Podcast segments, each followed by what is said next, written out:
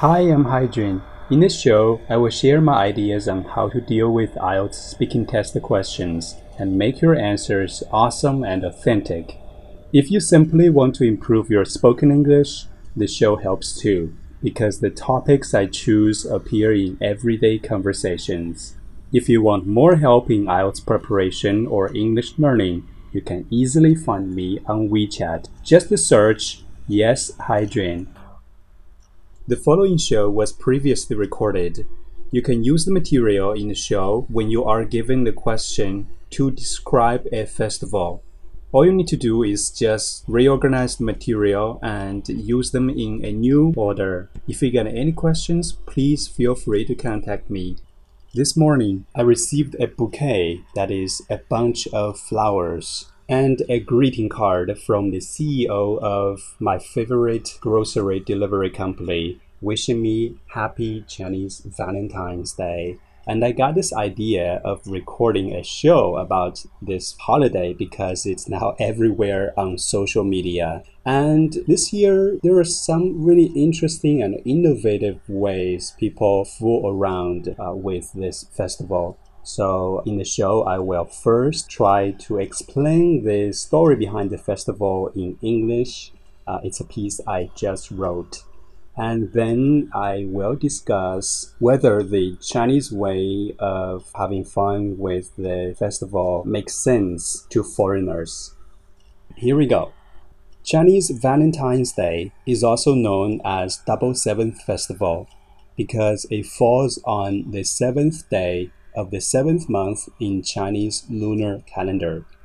The origin of this traditional festival is a household Chinese myth it's said that a poor young man named the cowboy fell in love with a fairy, the weaving maid. They got married and had a son. But the alliance between a mortal and an immortal infuriated the empress of the celestial palace.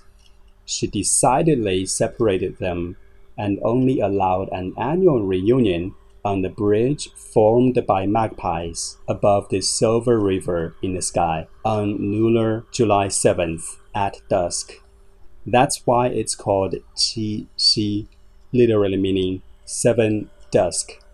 Qixi Festival is a sad reminder of the strict ethical rules and the devoid of compassion of the rulers that people had to live under. But the story also demonstrates people's defiance of power and longing for freedom, and somehow signifies the victory of love in the sense that the empress compromised by assigning a meeting for the star-crossed couple. So that's the short piece I wrote. Now let's do it again, and uh, hopefully you will understand it better with my explanations. Chinese Valentine's Day is also known as Double Seventh Festival because it falls on the seventh day of the seventh month in Chinese lunar calendar. First, there is a very good phrase, fall on. You can use it to describe any kind of festival when you try to explain the date of this festival. You can always say well, this festival uh, or this celebration falls on this date. And then here is a word that I used more than once lunar. Lunar basically means of moon. So, lunar calendar is the calendar that is based on the movement of the moon, used mostly by the Chinese. Of course, if there's a lunar, there must be a solar that is of sun. Solar calendar follows the movement of the sun. The origin of this traditional festival is a household Chinese myth. Origin, the source where something starts from. Household means uh, so very well known that every family knows it. So household basically means uh, very, very well known or widely known. Chinese myth. What is a myth? It's kind of a legend um, involving stories of gods and goddesses. It's said that a poor young man named the cowboy fell in love with a fairy, the weaving maid. A fairy is a girl, sometimes it can be a boy, who is a kind of a god. They got married and had a son, but the alliance between a mortal, alliance means the connection, the combination. Here it means marriage. Just think about it. A man and a woman are like two lines. When two lines come together and form a connection and become one, then that's an alliance. That's a connection between two separate lines. So in literature, it often means marriage. And to describe a bad marriage, a regretful marriage, you can simply add miss. So it's misalliance, meaning a very bad and regretful marriage. Between a mortal and an immortal, very interesting word. Mortal means something that will die, and immortal means something that will never die. It will live forever. So, immortal basically in Chinese mythology uh, means all the gods and goddesses living in the heavens. Infuriated the empress. Infuriated means to anger, to make somebody very angry. The empress. Empress has two meanings. It can either be the wife of an emperor the king, the ruler of a feudal government, or it can mean the female ruler of a feudal kingdom. For example, in Chinese history, there is one and only one empress, female ruler in Tang Dynasty, Empress Wu. The empress of the celestial palace. Celestial means of the sky or related to the heavens. Sometimes people make fun of the current Chinese government by referring to it as the Celestial Dynasty. We got Tang, Song, Yuan dynasties. The current dynasty, well, people made fun of it by calling it the Celestial Dynasty. She decidedly separated them and only allowed an annual reunion First, annual means yearly or once in a year. Reunion means it's a gathering, it's a meeting between people who don't see each other very often. On a bridge formed by magpies above the Silver River in the sky on lunar July 7th at dusk. Magpie uh, is the kind of bird that is very loud and noisy in Chinese, I think literally it means the happy sparrow. You can guess its meaning. At dusk, dusk means uh, the arrival of evening or the time shortly before uh, full darkness in the evening.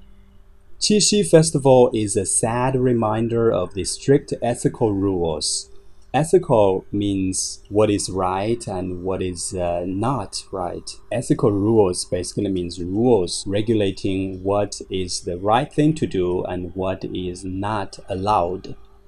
And the devoid of compassion, two words, devoid, a very big word. You can replace it with a simpler one, lack, the lack of something, the absence of something. Compassion, another big word, meaning your sympathy for somebody or for something. The devoid of compassion of the rulers that people had to live under. But the story also demonstrates people's defiance of power. Demonstrate means to show people's defiance of power. Defiance, uh, it's it's a very interesting word. It reminds me of so many people that I know who don't regard rules as something very serious. They despise rules. They go against the rules. That is defiance.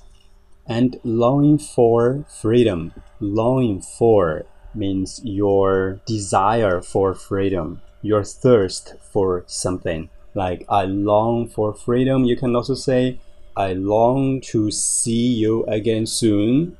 Means I highly expect the next meeting with you. And somehow signifies the victory of love. Signify means it is a sign of the victory of love. In the sense that emperors compromised by assigning a meeting for the star-crossed couple yeah, this phrase is very famous. I think it was created by Shakespeare in Romeo and Juliet. In the very beginning, I think he used this word star-crossed, meaning, well, you are ill-fated, you are doomed as a couple. Star-crossed means everything is against you, everything goes against you, and uh, you suffer a lot so star-crossed can be understood as you are doomed to suffer by the design of destiny. So that's my explanation of this little piece. I think you may need to go back and listen to it again, see how much more you can understand compared to your first listening. And now I want to say something about this year's Qixi. Like any other festivals, Qixi has become a victim of consumerism. Consumerism means the belief in consumption. Businesses branded it as just another shopping festival. Turn on your phone and check out your, all your shopping apps. Of course, they are using Qixi as an opportunity uh, to offer lots of uh, discounted goods. And I'm pretty sure some of you have purchased a lot already today. Well, this year I noticed on WeChat a lot of uh, my friends reposting a picture saying, Send me your regards for Qixi in the right manner, followed by the graphic of a red envelope, Hongbao. I appreciate its uh, straightforwardness because it's basically saying that I don't need your empty words, empty comforting words. Just send me your money. That will be most comforting, most consoling. So I said this to my foreign friends, and they are very surprised at this way of requesting people's good wishes to you on festival or holidays because usually we say uh, send my regards to someone or i wish you a happy valentine's day and then you are implying that you should for the sake of uh, politeness give back some good wishes of yours to me. But now in china people are just saying in a very straightforward way send me your regards now. It's a festival. You have to give me some good words uh, it's very confusing to foreigners, but uh, it's it makes sense in China, uh, especially among young people. We are trying just to be silly, to be fun. And then uh, here's another saying. Actually, I wanted to say this to every person that I know. Happy Qixi Festival, whether you are damn single or blissfully in a relationship.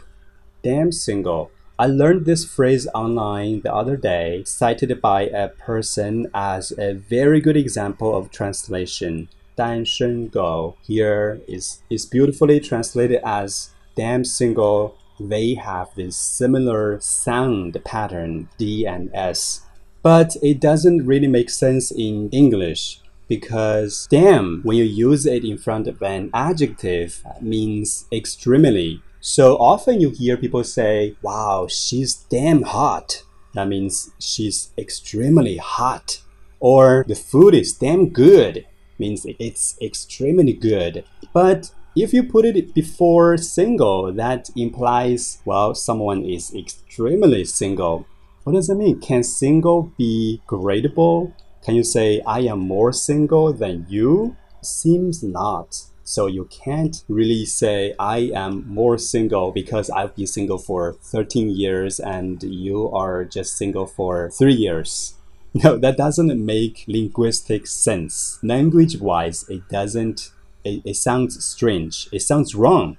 Some other words that are also not gradable, meaning you cannot put a more or most before them, are unique and perfect you can't say, oh, I have a more unique idea. that is simply grammatically wrong. Or you cannot either say, I am going to make my writing more perfect because perfect is not gradable. Damn single. It's fun. It makes some sense if you are doing it in a self mocking way. Like you are making fun of yourself, you can say, Oh, I'm so extremely single. That's understandable, but still, to foreigners, it sounds very strange. So uh, I have a replacement for damn single. You can say, I am hopelessly single. So let's have a recap of today's show. First, uh, we talked about the English way of narrating the Qixi story. We learned a lot of words. Then we discussed the legitimacy of saying, Send me your regards for Qixi in the right manner, and damn single. They are kind of uh, problematic to foreigners, but if you give some explanation, they will understand them. So that's our show for today, folks. Uh, hope you enjoyed it. Please spread the word and let more people know the existence of this show. Go out and enjoy the day.